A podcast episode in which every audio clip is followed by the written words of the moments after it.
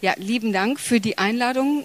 Ähm, vor allen Dingen, weil wir darüber diskutiert hatten, inwieweit ist es überhaupt von Interesse, über diese Dinge hier gerade und auch heute zu sprechen. Ja, ich arbeite für die Deutsche Bahn, ein Unternehmen, das den meisten von Ihnen, denke ich, äh, persönlich bekannt ist durch Zug, Bus und sonstige Reisen. Ähm, am, am, Anfang des Vortrags möchte ich Ihnen einfach einen kurzen Überblick geben über die Komplexität der Bahn, um damit auch gleich deutlich zu machen, was Digitalisierung natürlich für so ein riesiges Unternehmen, mehr als 300.000 Mitarbeiter, in so einem schwierigen Umfeld und mit schwierigen Aufgaben bedeutet um dann auf das Thema Mensch im Allgemeinen und im Speziellen einzugehen. Also ich sagte es bereits, weltweit arbeiten über 300.000 Mitarbeiter für die Deutsche Bahn, Bus, Züge, Güterverkehr, aber auch Schenker Logistik, also auch internationale Geschäfte oder Arriva, also ein weites Feld. Zwölf Millionen Passagiere werden pro Tag transportiert. Das ist eine riesige Menge, wenn man sich das vorstellt, pro Tag. 300 Millionen Tonnen Güterverkehr im Jahr, eine riesige Strecke. Die Deutsche Bahn ist auch Energielieferant unterhält ein riesiges Streckennetz, viele, viele Bahnhöfe, Stationen und so weiter, alles, was dazugehört. Nur um das nochmal ein bisschen deutlich zu machen. Natürlich haben wir strategische Ziele, nämlich die DB 2020. Und da finde ich sehr schön und beeindruckend, dass diese Themen Soziales, Umwelt und natürlich Profitabilität, also Wirtschaftlichkeit, gleichwertig nebeneinander existieren. Dass da, um hier, wir sind ja hier beim IBM HR Festival, um da nochmal deutlich zu machen, dieses Thema HR unter Soziales ist gleichwertig neben den eben genannten Punkten. Und wir wollen da natürlich, wie viele andere auch, Top-Arbeitgeber sein. Und Sie können sich vorstellen, dass das ähm, in der heutigen Welt nicht ganz einfach ist. Wir haben ganz viele Mitkonkurrenten um Mitarbeiter und Führungskräfte. Und das nicht nur in Deutschland, sondern in einer zunehmend internationalen, globalisierten Welt natürlich mit Menschen, die auch so entsprechend schon von den Schulen und Universitäten, Fachhochschulen und sonstig kommt, international ausgebildet sind oder Lust haben, auch so zu arbeiten, ist es nicht einfach, daneben bestehen zu können. Wir wollen Umweltvorreiter sein. Ähm, wenn Sie zum Beispiel an das Thema Lärmschutz denken, Flüsterschiene so als eine Idee, da oder CO2-Ersparnis ist es also für uns ein ganz, ganz wichtiges Thema. Und last not least natürlich so profitabel arbeiten, dass wir Gewinn erwirtschaften, der dann zum Beispiel auch in Form der Infrastruktur wieder eingespeist werden kann oder der sich daran bemerkbar macht, dass eben die Fahrpreise nicht steigen. Ich sagte es schon, Top-Arbeitgeber bedeutet aber für uns nicht nur, dass sich Menschen dafür entscheiden, für uns zu arbeiten, sondern dass dieses Thema Mitarbeiterzufriedenheit, und da komme ich gleich im weiteren Verlauf noch zu, was bedeutet das denn eigentlich, zufrieden zu sein, dass das bei uns auch ganz, ganz an oberer Stelle steht. Und das spielt natürlich unmittelbar mit dem Thema Führung und Kultur zusammen. Thema Digitalisierung, was bedeutet das für uns? Wir haben sechs große Bereiche, die als Initiativen wirken. Einmal in der Infrastruktur, Thema Arbeitswelten, da gehe ich jetzt gleich näher drauf ein, Logistik, Produktion und last not least natürlich das Thema Mobilität. Und diese Initiativen finden ihren Ausdruck wiederum natürlich in unendlich vielen Projekten sind, soweit ich weiß, jetzt rund 260 Projekte im Moment. Über allem diesen Initiativen gibt es Kompetenzcenter und darüber ein ganz großes Kompetenzcenter Digitalisierung. Hintergrund ist dass wir natürlich Doppelarbeiten vermeiden wollen. Wie alle großen Unternehmen ist das Thema Kommunikation im Innen und Außen für uns ganz, ganz, ganz zentral und wichtig, dass Menschen zusammenarbeiten über Ressorts, über Bereichsgrenzen hinweg, um miteinander zu lernen, voneinander zu lernen, aber vor allen Dingen zu vermeiden, dass doppelt und dreifach irgendwo Aktivitäten entstehen und weitergetrieben werden. Das gelingt zunehmend besser. Wir haben eine neue interne eine Plattform, DB Planet, in der Austausch stattfinden kann und die jetzt zunehmend genutzt wird, wo wir hoffen, dass wir genau in diesem Bereich der Kommunikation einfach jetzt deutlich im Inneren nach vorne kommen.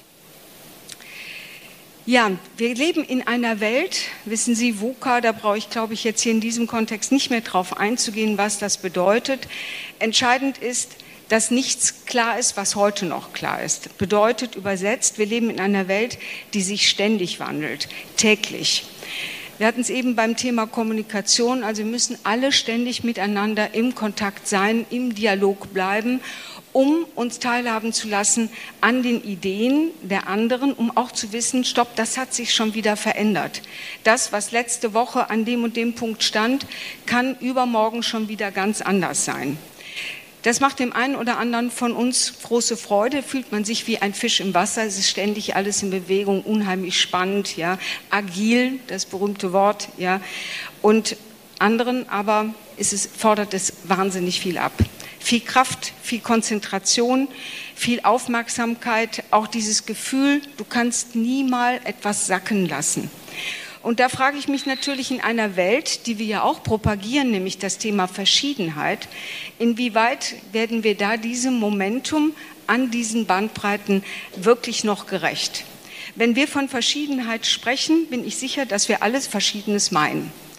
Und wahrscheinlich fast, fast die meisten von Ihnen unter dem Begriff der Verschiedenheit nicht mehr diejenigen, die das Bedürfnis haben, innezuhalten, stehen zu bleiben, vielleicht auch mal abzuwarten auf das, was passiert oder bis der richtige Gedanke kommt, sondern wir sind alle auf diesem digitalen Zug der Schnelligkeit, ja, des Sofort, möglichst schon vorgestern, ja. Und wer sich nicht heute Nacht bewegt, der ist morgen schon tot quasi. Also dahin zu kommen, nochmal darüber nachzudenken, wie kann ich Verschiedenheit miteinander auch anders, auch respektvoll leben. Und das passiert, wir wissen es alle gerade im HR-Bereich, natürlich besonders unter diesem Thema Arbeitswelten 4.0. Denn vieles dort hat sich verändert. Menschen, die zum Beispiel früher zur Bahn gekommen sind, die allermeisten, sind mit bestimmten Vorstellungen gekommen. Jeder von uns hatte eine Fantasie von einem Arbeitgeber und die, die zur Bahn gekommen sind, waren häufig sehr technikaffin, hatten wirklich den Traum vom Lokomotivführer, hatten den Traum davon, mit Menschen in Kontakt zu sein, Menschen auf ihren Reisen zu begleiten hatten vielleicht die Fantasie, als Ingenieure neue Produkte zu entwickeln, ja, oder neue Weichen oder oder. Das ist ja ein weites Feld, diese Ingenieurwissenschaften. Und das aber in einem bestimmten Feld, das eine Kontinuität versprach, ohne dass wir darüber jeweils gesprochen haben. Ich bin darauf aufmerksam geworden, weil manche der Mitarbeiter, aber auch Führungskräfte gesagt haben, mich hat eigentlich überhaupt niemand gefragt, ob ich das möchte, ob ich diesen digitalen Zug möchte, sondern es bricht über uns herein. Die Welt hat sich auf einmal rasant geändert und bleibt rasant.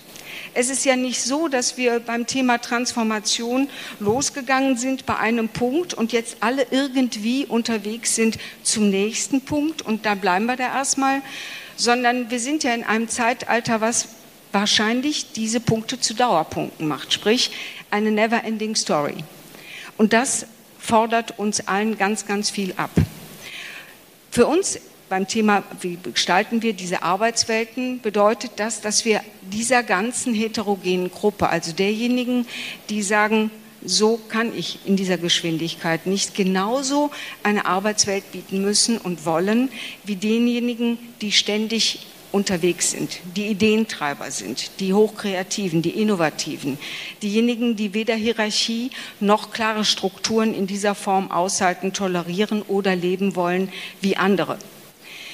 Das bedeutet, dass alles, was einmal starr war, das meine ich nicht werten, sondern starr im Sinne von konstant, übersichtlich und so an dem Punkt und dass für immer, dass das ins Laufen gekommen wird in sogenannte liquide, flüssige Prozesse, dass aus Linien zum Projektorganisation dazwischen alle möglichen Grautöne von Hybridbaumen sind, dass wir vernetzter arbeiten, nicht mehr hierarchisch, dass wir zunehmend auch nicht mehr in diesen Massen überall und in jedem Sektor einstellen, sondern uns bestimmte Kompetenzen einkaufen, zeitweilig für länger, vielleicht in bestehenden Kooperationen oder Assoziationen, ja, dass wir andere Formen von Kollegialität leben. Nicht nur von Mensch zu Mensch, sondern von Mensch zu Maschine, vielleicht sogar von Maschine zu Maschine. Diese ganzen Dinge bedeuten auch, dass wir davon wegkommen, vielleicht miteinander kooperativ zu gestalten, sondern wir kontrollieren vielleicht nur noch oder geben Aufträge oder genau das Gegenteil, alles ist offen und wir entwickeln gemeinsam. Hinter all dem steht, dass wir andere Qualifikationen brauchen. Ich möchte jetzt gar nicht dieses Thema, das digitale Mindset im Allgemeinen und im Speziellen bemühen. Ich glaube, ein wichtigster Punkt hier in diesem Kontext dieser Dynamik ist dieses Momentum von Selbstmanagement.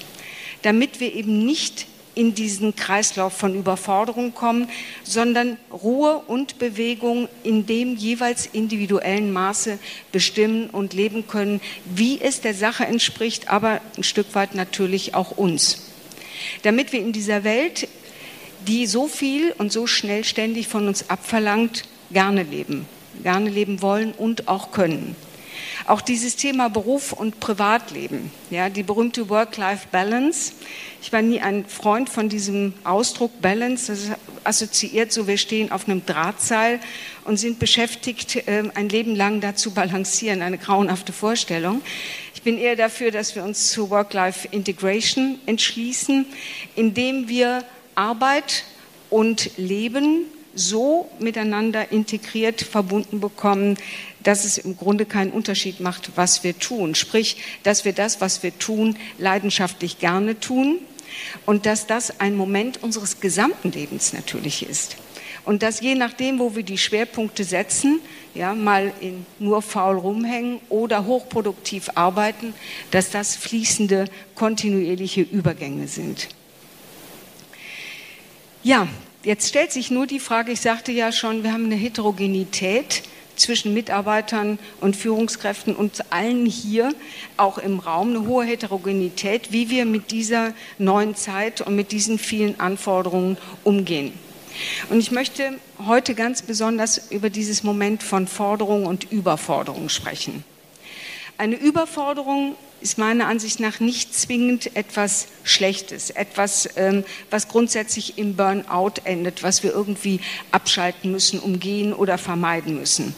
Ich glaube, dass es zuallererst mal darum geht, dass wir feststellen, wo ist unser persönlicher Punkt, an dem wir uns im guten Sinne gefordert fühlen, auch gefordert fühlen wollen. Es macht ja auch durchaus Spaß dem einen oder anderen. Und wo kommt dieser Moment, wo es einfach too much ist? wo ich merke, ich komme an die Grenze, über die Grenze. Viele von uns balancieren auf diesen Grenzen. Und irgendwann stellt sich auch die Frage, wann wird das zur Normalität? Als Ex-Ärztin stelle ich mir dann immer die Frage, Achtung, ist das dann noch gesund für dich? Ist das wirklich okay? Ja, in Anbetracht dessen, dass Lebenszeit trotz aller Digitalisierung noch begrenzt ist. Dieses Moment macht aber vielen, vielen von uns auch wirklich Angst. Und das ist, glaube ich, im Moment, dem wir mehr Aufmerksamkeit widmen müssen. Was bedeutet Digitalisierung in Bezug auf unseren Gefühlshaushalt, auf unsere Emotionen? Was passiert mit denjenigen, die Angst haben, nicht nur vor Jobverlust, sondern Angst, wirklich nicht mehr mithalten zu können. Angst, auch diese Schwäche dem Kollegen, der Kollegin zu zeigen oder dass irgendjemand mitbekommt, dass ich in dieser Geschwindigkeit nicht mithalten kann oder nicht mithalten will. Dass meine Fremdsprachenkenntnisse nicht ausreichen. Ja, das meiste funktioniert heute auf Englisch. Dass meine IT-Kompetenz nicht ausreicht, weil ich nicht mehr verstehe, was ist ein Blog, was ist ein Forum, was ist Wiki, wie, wie bewege ich mich da überhaupt. Ja, dass meine Rolle sich verändert hat, ohne dass ich dazu Ja gesagt habe, sondern es hat sich ereignet dadurch, dass diese Welt sich verändert hat. Ich war mal der Chef und jetzt bin ich vielleicht gar nicht mehr so wichtig, denn meine Insignien des Chefseins, denen bin ich beraubt. Es gibt keinen Mensch mehr, der auf mich hört, weil die irgendwie denken, hat eh keine Ahnung, ja, wird es nicht mehr lange geben, wird sich eh verändern, die Abteilung löst sich auf oder sonst was. Also etwas, was zum Beispiel Misstrauen produziert. Und wir wissen alle, dass in dieser Welt, gerade bei dem Thema Digitalisierung, die Arbeit, umso besser funktioniert der Output, die Kreativität, die Innovation. Wenn es ein Momentum gibt, was führend ist, ist das Vertrauen. Und jetzt sich klarzumachen, da sind ganz, ganz, ganz viele, die eben Angst haben, mehr oder weniger bewusst. Und genau so schleicht dann der Freund der Angst, nämlich das Misstrauen mit. Ja. Wem kann ich das noch anvertrauen? Wer bekommt was mit? Dass ich in meiner Existenz verunsichert bin, vielleicht sogar bis hin zu der Frage, schaffe ich das, bin ich das noch wert? Denken wir mal an andere Kulturen, eben in der Diskussion im Podium viel öfter das Wort Fehler als Fehlerkultur.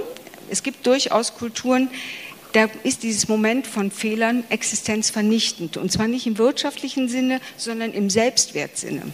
Da gibt es keine Möglichkeit, dass sich der eine dem anderen anvertraut, der eine den anderen stützt, der eine dem anderen ein Stück Identität und Kraft erst einmal leiht, in Anführungszeichen, bis ich mich wieder gefangen habe, bis ich wieder sozusagen in meinen Moment von Wissen komme, sodass ich das Gefühl habe, ich kann mithalten und ich habe einen Platz in dieser Welt. Denn wir müssen uns mal klar machen, was wir heute alles können müssen, können sollen, um richtig tiptop zu sein, sodass sich alle um uns reißen, schlagen, prügeln. Ja? Wir so digital sind, dass man sagt, wow, da will ich unbedingt hin. Ja? Das geht wirklich davon, dass wir ähm, einen absoluten Kundenfokus, wir kennen den Kunden quasi wie uns selbst und das natürlich immer zu. Wir können alle agilen Methoden rauf und runter, wir kennen ähm, alle IT-Erfordernisse, wir sind hoch IT-kompetent und das auch bitte ständig. Nicht mal gerade verschnaufen, sondern kontinuierlich weiter. Ja?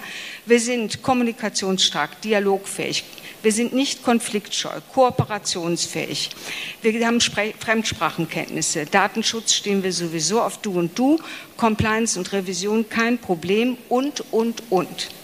Sich das klar zu machen, ich finde, das ist sehr, sehr, sehr viel. Und das müssen wir mitbringen.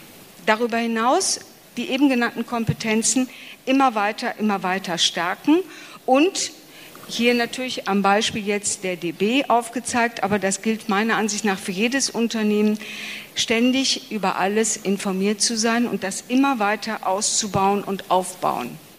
Das muss man sich mal klar machen. Als ich dieses Chart zusammengestellt habe, ist mir erstmal klar geworden, wie viel das ist, was wir uns und anderen abverlangen. Im positiven Sinne ganz toll, ist ein Eldorado des beständigen Lernens und darin kann man sich ergehen. Aber man muss sich auch darüber wirklich im Klaren sein, für wen alles und wo bleiben die Bedürfnisse, die hier nicht genannt sind. Wo bleiben die? Das Bedürfnis nach freier Zeit, in der ich einfach mal nichts tue, gar nichts. Wir haben jetzt heute leider die Zeit nicht, aber wenn Sie, ich würde gerne mal so einen Moment ähm, innehalten und ein paar Minuten mit Ihnen gemeinsam überlegen, wann man das letzte Mal oder wann Sie das letzte Mal wirklich über längeren Zeitraum, länger heißt mal einen Tag oder zwei, nichts getan haben.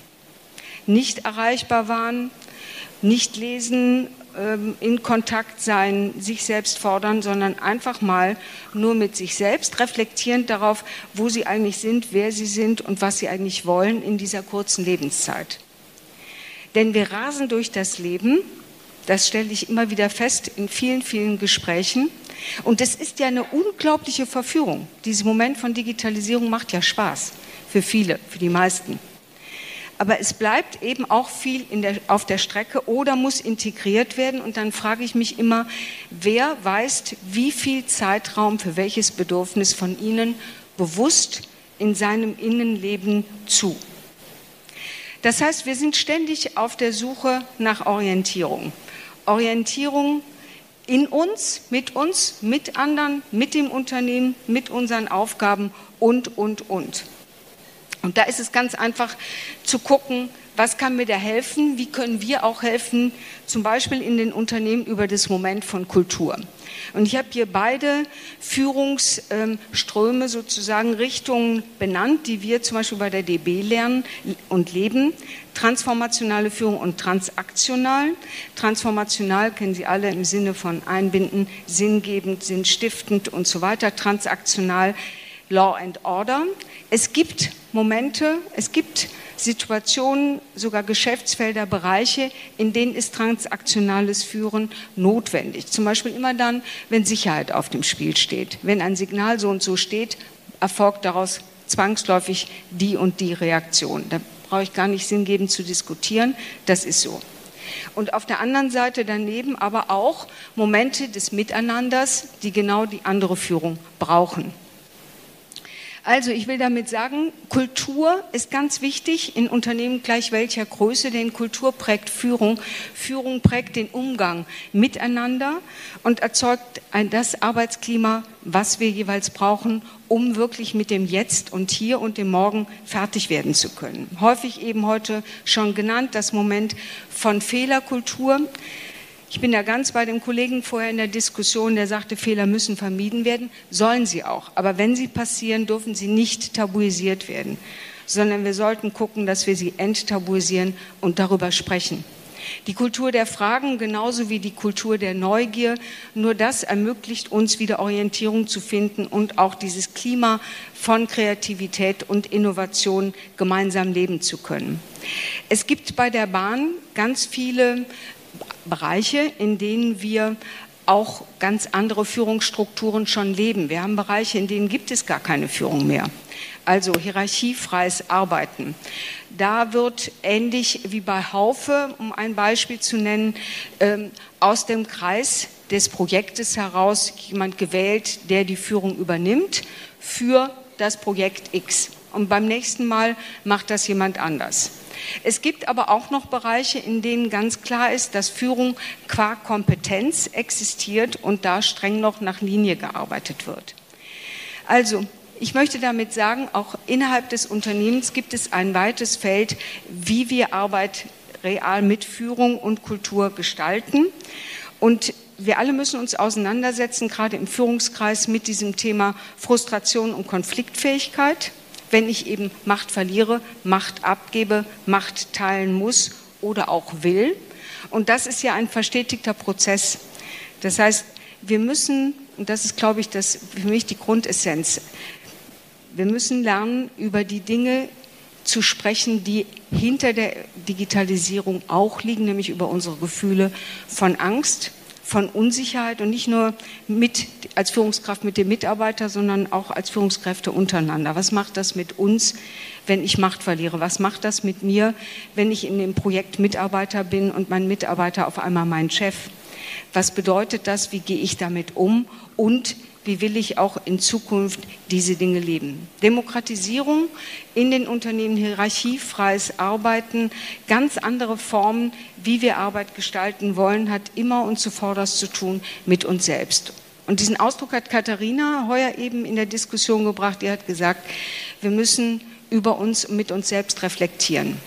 Und das ist, glaube ich, das, womit ich auch gerne meinen Vortrag schließen möchte. Ich möchte Sie ermutigen, über Dinge zu sprechen in den Unternehmen oder in den Bereichen, in denen Sie arbeiten, über die sonst nicht gesprochen wird. Brechen Sie die Tabus, sprechen Sie über Angst, über Misstrauen, über Sorge, über Existenzprobleme, über all diese Dinge, die auch existieren und nicht offiziell angesprochen werden, aber in der Regel da sind.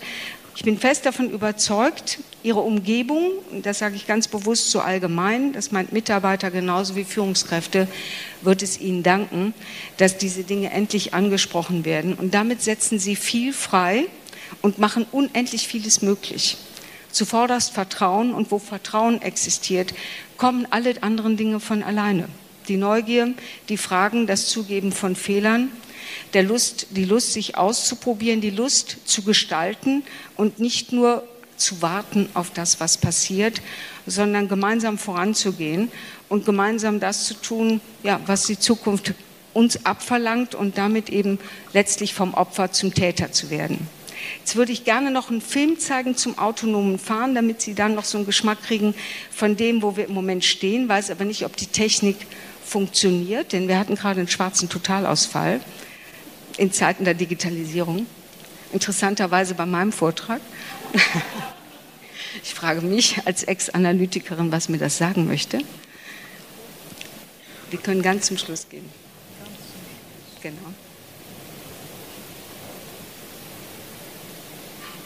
Zum Film.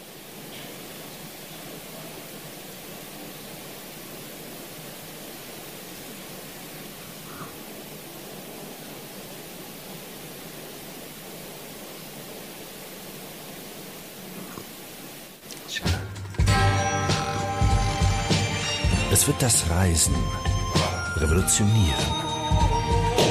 Im selbstfahrenden Auto werden wir die Freiheit haben, unterwegs endlich das zu tun, was uns wichtig ist. Wir werden Zeit für Freunde, für Entspannung und alles andere haben. Das ist die Zukunft der Mobilität.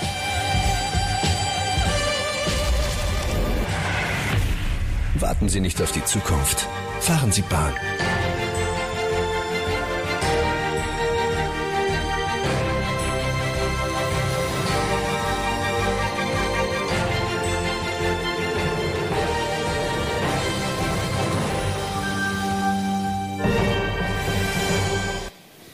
Ja, soweit. Herzlichen Dank für Ihre Aufmerksamkeit und noch weiter eine gute Konferenz.